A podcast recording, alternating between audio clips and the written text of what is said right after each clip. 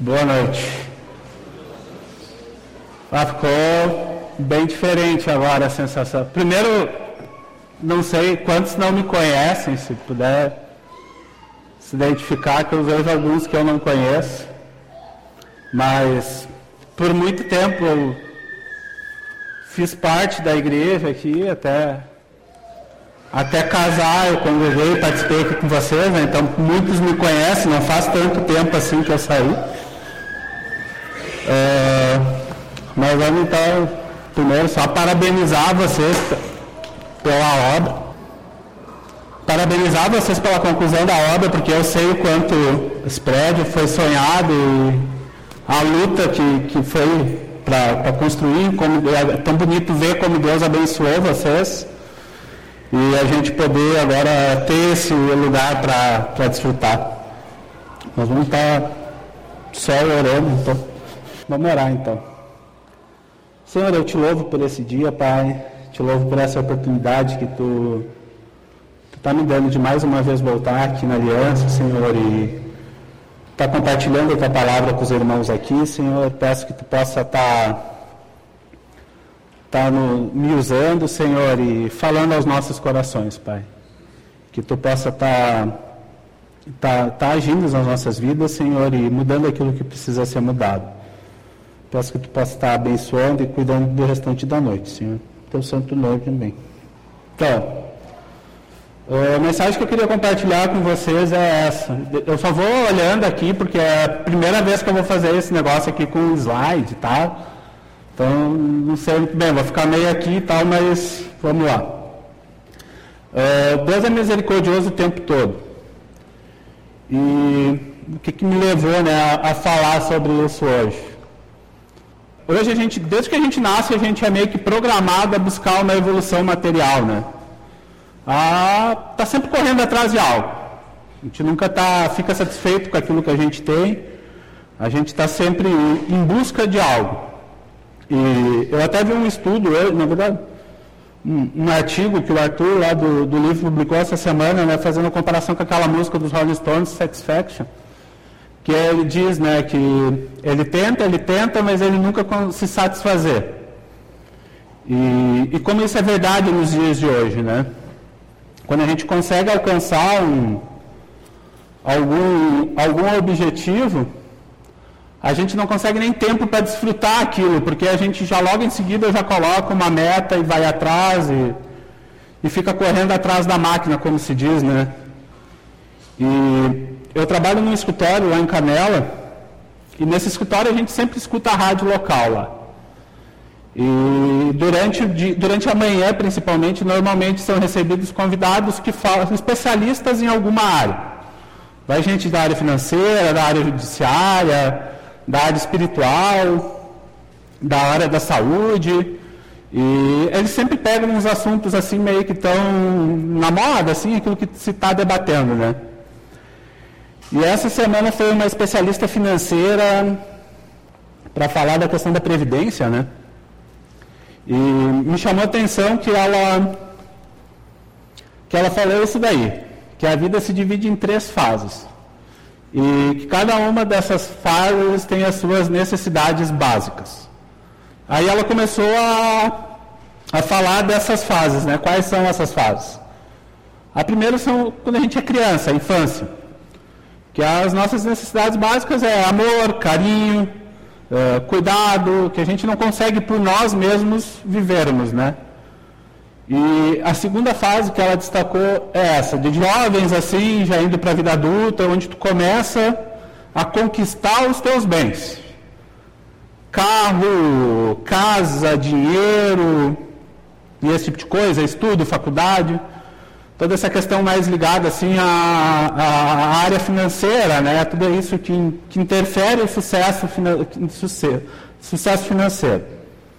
E daí a terceira fase que ela falou é de adultos idosos, né? Adultos já indo mais para a terceira idade, que é quando tu começa a se preocupar com o bem-estar, com a saúde, com o conforto.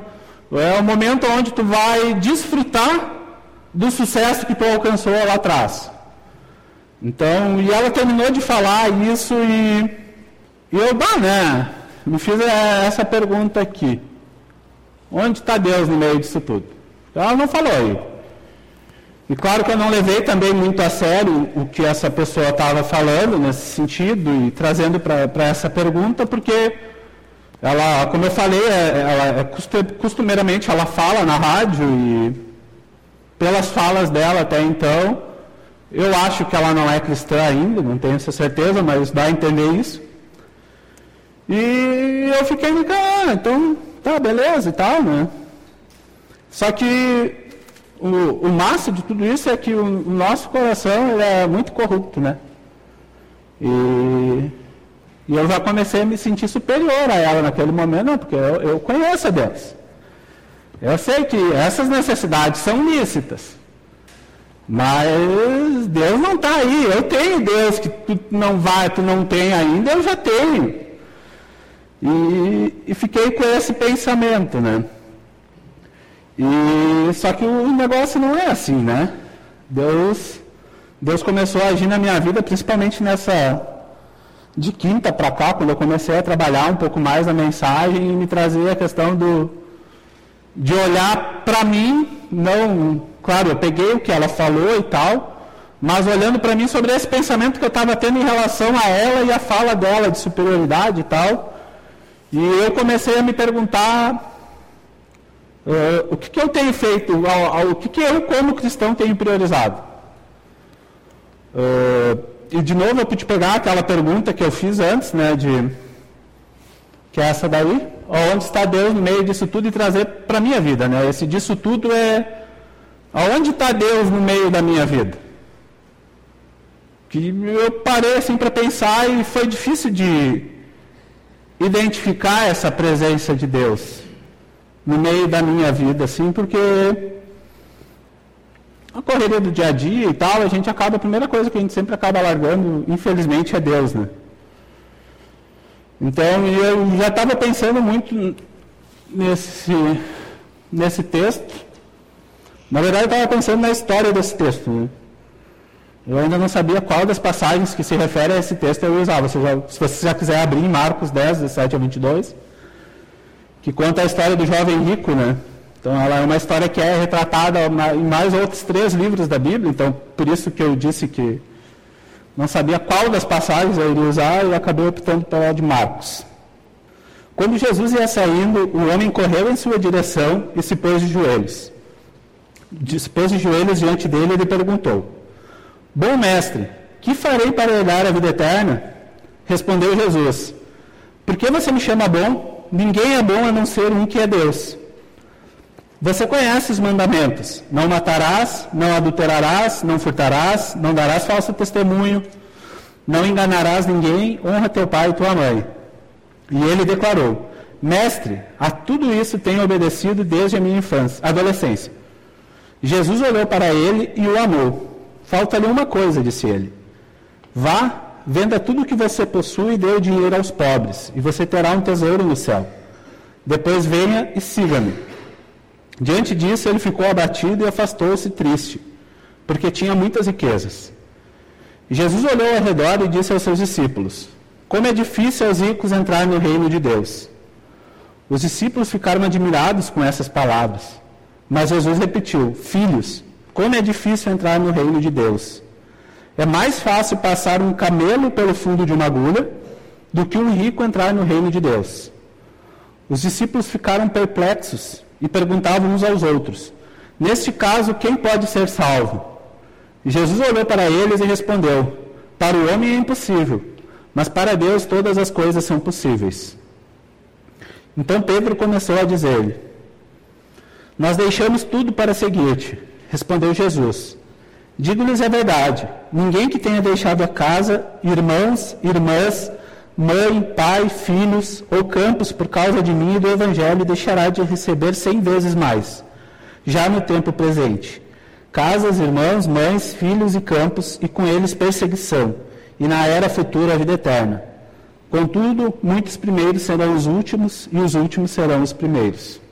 Então, e baseado nesse texto, eu queria ver com vocês duas categorias de pessoas que, uh, que mostram que Deus é misericordioso o tempo inteiro. E a primeira categoria que está representada nessa passagem pelo jovem rico são das pessoas que não, que não conhecem a Cristo. E para mim, assim, não, não tinha ninguém melhor para representar essa categoria do que esse jovem. Porque se a gente for parar para olhar, a palavra deixa claro que ele era um judeu praticante. Ele praticava a lei, ele sabia, ele conhecia, e tanto é só que falta, ele sabe, ao mesmo tempo ele sabia que faltava alguma coisa para ele herdar a vida eterna. Tanto é que ele se aproxima de, de Jesus com essa pergunta, né? O que, que eu faço para ter a vida eterna? E, e diante disso Jesus fala para ele, né, uma lista de mandamentos e ele vai dizendo ali. E o cara diz no final, não, tudo isso eu já tenho obedecido desde a adolescência. Na cultura dos judeus, se eu não me engano, era com 12, 11, entre 11 e 13 anos que eles começavam a estudar a Torá. E daí ali eles iam e tal, e quando, quando chegavam uma, depois de um certo tempo, eles, aqueles que se, se, se destacavam continuavam nos estudos, e os, que os outros voltavam para sua vida normal, mas voltavam ensinados já, vivendo de acordo com a lei. E esse jovem a gente pode ver que vivia de acordo com a lei. E muitas vezes quando a gente vai ler esse texto, a gente é, é levado por engano a ler e pensar que esse jovem ele é que é o, o egoísmo é que impede ele de caminhar com Cristo. A impossibilidade dele de pensar nas pessoas, né? Mas na verdade não é isso que, que o texto quer falar para nós, porque quando Jesus lista os mandamentos todos ali que ele deve seguir, Jesus não fala para ele não cobiçarás. E uma pessoa egoísta, normalmente, ela vai cobiçar algo. Jesus, conhecendo o coração dele, não cita esse, esse mandamento. Né? Jesus deixa esse. Eu não acho que foi um mero esquecimento. Eu acho que Jesus sabia que o coração daquele jovem estava voltado para o dinheiro. O dinheiro era o centro da vida dele. E isso fazia com que ele não, não conseguisse chegar então até a vida eterna, que é a pergunta dele, é o questionamento dele. E, e por que eu digo que a gente pode olhar para as pessoas que não, não conhecem a Cristo e ver o quanto ele é misericordioso? Porque ao mesmo tempo a gente pode ver para as pessoas que foram transformadas por esse Cristo e como eles foram usadas, né? E aí eu quero citar algumas dessas pessoas. Saulo, que depois virou Paulo, é, ele passou de um dos principais é, perseguidores de cristão a um dos principais, se não o principal evangelista da história. Muito do que a gente hoje, como igreja, vive foi através dos ensinamentos que Deus nos passou através dele. Outro cara que foi transformado, foi Zaqueu. Zaqueu ele era um publicano, na época era, os publicanos eram cobradores de impostos. E, e eles eram corruptos. Eles eram muito mal vistos pela população porque eles eram israelenses que se submeteram ao jugo de Roma e cobravam impostos para Roma, mas ao mesmo tempo eles aumentavam esses impostos para ficar com uma parte desses impostos para si. E ele passou desse, desse, dessa pessoa corrupta para alguém que devolveu tudo aquilo que roubou. Uh, eu estou botando ali os textos, que é onde estão tá essas histórias, se vocês quiserem anotar. Outro cara é o ladrão, o ladrão do lado de Jesus na cruz. De ladrão condenado, ele, pela atitude dele, pela fé dele, ele passou direto para o reino dos céus. E outro é eu e você. A gente pode ver a misericórdia de Deus através da nossa vida. As transformações que Deus fez nas nossas vidas. E se a gente for parar para olhar essas histórias que eu citei, inclusive as nossas, a gente vai ver como, como que essas misericórdias e como essa graça de Deus ela é tremenda, né? E só ela para nos regenerar. Essa misericórdia de Deus através, a, para com os perdidos, para com aqueles que não o conhecem, é, é tremenda, né? a ponto de nos transformar e nos levar a ser a segunda categoria de pessoa. Opa, eu passei, pulei aqui. Que é das que conhecem Cristo. Por que, que eu digo que então que uh, Jesus, assim que ele instrui o jovem rico que faltava, sobre o que, que faltava para ele, para ele alcançar a vida eterna, o gorila vira as costas e vai embora, né? Só que nisso Jesus já vira, vê que os discípulos começam a. Uh, a reação dos discípulos já vira para eles e diz como é difícil aos ricos entrar no reino de Deus. Aí nisso, é, os discípulos que já estavam agitados se agitam mais ainda, Jesus vira, repete a mesma frase e ainda complementa para eles. É mais fácil passar um camelo pelo fundo de uma agulha do que um rico entrar no reino de Deus. E para a gente entender um pouco o que Jesus estava querendo dizer, com essa frase a gente tem que entender um pouco o contexto, né? E o camelo, ele é um animal que ele nos passa a ideia de alguém autossuficiente. É, ele consegue ficar dias e dias embaixo de um, sol, de um sol escaldante sem tomar um gole de água. Deus criou ele assim, eu não, não sou biólogo, não sou veterinário, então não vou saber explicar como funciona e tal. Mas Deus criou ele assim e ele não precisa de água por um longo período de tempo. E ao mesmo tempo ele consegue ficar alguns dias sem comer porque aquelas corcovas que ele. É, acho que é corcova, né? não lembro, mas enfim. Que ele tem nas costas e tal, é um. um é, é um armazenado de gordura que ele tem, justamente para capacitar com que ele fique esse tempo, esses, esses alguns dias sem comer. E também o camelo era o maior animal da região onde Jesus viveu na região ali da, de Israel, que hoje é a Palestina também, o camelo era o maior animal que se tinha. E Jesus diz para os discípulos que é mais fácil esse animal, autossuficiente, grande, muito grande, passar pela fenda de uma agulha, que era o menor buraco conhecido até então, do que um rico entrar no reino dos céus. E Jesus ele faz essa comparação para nos dizer que a, a falsa autossuficiência que o dinheiro nos causa é, só nos distancia do caminho de Deus. Só nos afasta e nos leva para longe de Deus. É, mas e por que Jesus fala essas coisas para os discípulos, né? É, se a gente for ver, os discípulos já estavam há algum tempo com Jesus e só que parecia assim, tipo, eles começavam a crescer e daqui a pouco eles iam lá e cometiam erros assim considerados primários, né? Claro, é só os discípulos que fazem isso, a gente não faz isso, né? Porque a gente já tem muito mais informação do que eles, a gente é muito melhor que eles, né? Uh, e eu queria ver então alguma, alguns desses equívocos que os discípulos cometem, comet, estavam cometendo, né? Quem é o maior? É uma pergunta que os discípulos discutiam entre eles para saber qual deles era o maior e tal. E, e Jesus, quando Jesus chega, exorta eles e fala do servir. Ah, tu quer ser o primeiro, então tu tem que servir. Outra das dos equívocos dos discípulos era a questão das crianças, né? Uh, se a gente for ver, os discípulos estão lá, Jesus está lá falando e tal, e as pessoas começam a trazer as crianças para Jesus, e os discípulos começam a mandar as crianças embora, e Jesus diz: Não, traz as crianças aqui para mim. Não é isso. Para você, para você, daí Jesus fala a questão de a gente se transformar como criança para herdar o, o reino dos céus. Né?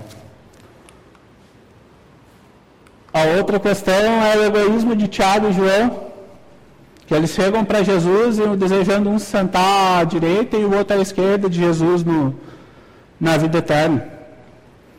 Então, se vocês forem ver, não sei se vocês acompanharam a sequência dos textos, que eu passei, eu vou voltar para vocês ver. é tudo, ou são, são textos próximos do texto que a gente está lendo. Então Jesus sabia que ele tinha que exortar os discípulos naquele momento. Não foi algo assim que Jesus simplesmente largou para eles, não. Jesus sabia, né? Ele sempre sabe a hora de. E do mesmo jeito que eu brinquei que a gente que a gente não, não comete os equívocos, né? Na verdade, a gente comete, se não os mesmos equívocos, outros, e até piores. A gente tem essa habilidade de, habilidade entre aspas, tá? De confiar e, e, e nos e, e, cometer alguns equívocos, e um deles é esse, de, de, confiar no nosso dinheiro, na nossa capacidade de gerar riqueza. Né? E esse gerar riqueza que eu estou falando não é o gerar riqueza de gerar muita quantidade de dinheiro e ficar rico. Não. A riqueza é qualquer volume, qualquer montante é uma quantidade de riqueza que tu gera. Se é 100 reais ou mil reais, o valor é diferente. Mas tu gerou uma quantidade de riqueza. E a gente confia muito nessa nossa capacidade de gerar riqueza ou então no dinheiro que a gente já tem guardado. Outro equívoco que hoje a gente vive é de viver em função do nosso trabalho. O nosso trabalho muitas vezes é mais importante do que a nossa família. Eu estava esses dias conversando com uma colega minha de trabalho. E, e ela assim para mim, ah, tu tem que sair daqui, tu tem que ir atrás de outro lugar para te trabalhar, e vai ganhar mais, já é formado. Aí eu falei para ela, até eu sei que eu posso ganhar mais, porque lá em Gramado e Canela é uma região que tem bons salários e tal, só que a que ponto, né? Aí eu vou ter que abrir mão de ter um tempo com a minha esposa para ganhar um pouco mais de dinheiro que daqui a pouco vai trazer outros problemas que eu e a Carol ainda não temos, vamos começar a ter, daí vamos começar a brigar para resolver esses problemas. Então, claro, é, é uma escolha minha, né? Mas muitas vezes a Carol sabe o quanto eu me estresso com o trabalho, o quanto eu não durmo por trabalho. E isso faz parte. Nos dias de hoje a gente desvia muito a nossa fé por causa disso. Outra questão que a gente confia muito e coloca acima de Deus é, é, são as pessoas, né? Sejam elas esposa, marido, filho, namorado, namorada, amigo, irmão, quem é que é que seja, a gente coloca acima de Deus e idolatra essas pessoas como se não houvesse amanhã. E essas atitudes elas só nos levam para longe de Cristo. Essas atitudes só nos mostram o quanto a gente precisa da misericórdia de Deus para viver. Porque mesmo a gente cometendo todos esses atos aqui e muitos outros que a gente pode cometer, Cristo continua nos amando. Cristo continua sendo misericordioso com, com a gente, tal ponto de continuar de braço aberto para a gente. Eu, eu devo ter comentado com para alguns de vocês, aqui na minha caminhada na, na aliança, o quanto para mim era significativo o ato de Jesus ter morrido com os braços abertos, né? Porque aqueles braços nunca se fecham. Se a gente for parar para ver, a cruz está sempre lá estendida, né? Os braços de Jesus estão sempre abertos para nós. A gente sabe e crê que Jesus não está mais na cruz. Mas para mim essa simbologia é, é muito forte, assim da forma como Jesus morreu e da forma como ele está hoje para nós. Então, para concluir, eu queria falar um pouco com você sobre a terceira pessoa da história, que é Jesus, que se encaixa nessa questão que eu estava falando para vocês dos braços abertos, né? que Cristo está sempre disposto a nos aceitar de volta. Se a gente for olhar para o texto que a gente leu, ele diz que Jesus amou o jovem rico. E eu acredito, e Jesus amou a todos nós. Mas eu acredito que para estar tá no texto, assim, Jesus, no momento, ele deve ter demonstrado alguma afeição diferente pelo jovem, assim, ele deve talvez ter se emocionado pela forma como o jovem buscou ele, como ele sabia que o jovem não ia abrir mão do dinheiro dele por uma vida com Cristo. E, e também da, da gente, né? Porque independente dos erros que a gente cometer, Jesus vai estar sempre ali. Ele vai estar sempre disposto a receber a gente de volta, a nos aceitar, a, a nos usar. E o mais engraçado é isso, porque apesar da gente ser do jeito que a gente é, apesar de nós, Deus usa a gente. Porque a gente é falho. A gente não consegue ter uma. A gente não consegue nem ter uma vida com Cristo sem Cristo. Tão falho que a gente é.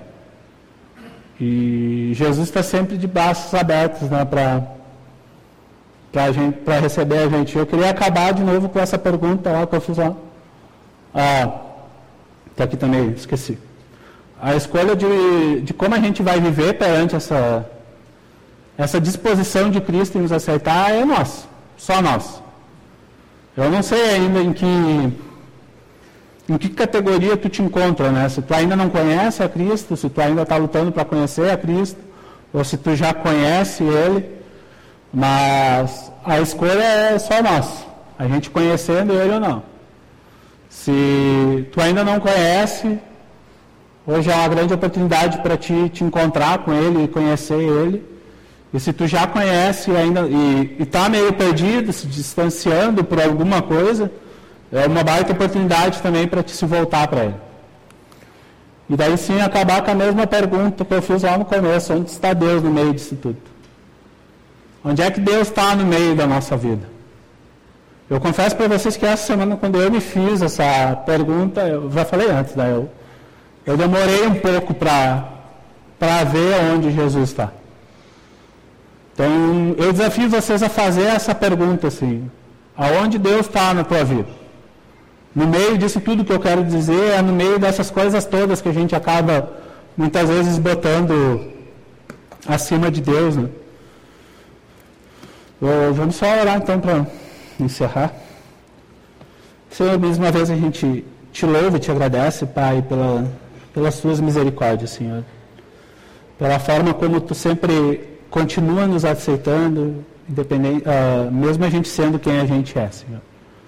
Te louvo por isso, porque o teu amor é maravilhoso, Senhor, e ele é inexplicável, Senhor. E muito obrigado porque a gente pode ser fruto desse amor a gente pode desfrutar esse amor e viver nesse amor, Pai. Obrigado por isso, Senhor. Peço que Tu possa estar nos ajudando a, a, a te identificar no meio das nossas vidas e, e ver saber o que, que a gente precisa fazer para te voltar a ser o centro da nossa vida, Pai. Te peço por isso, Senhor, no Teu santo nome, Senhor amado. Amém.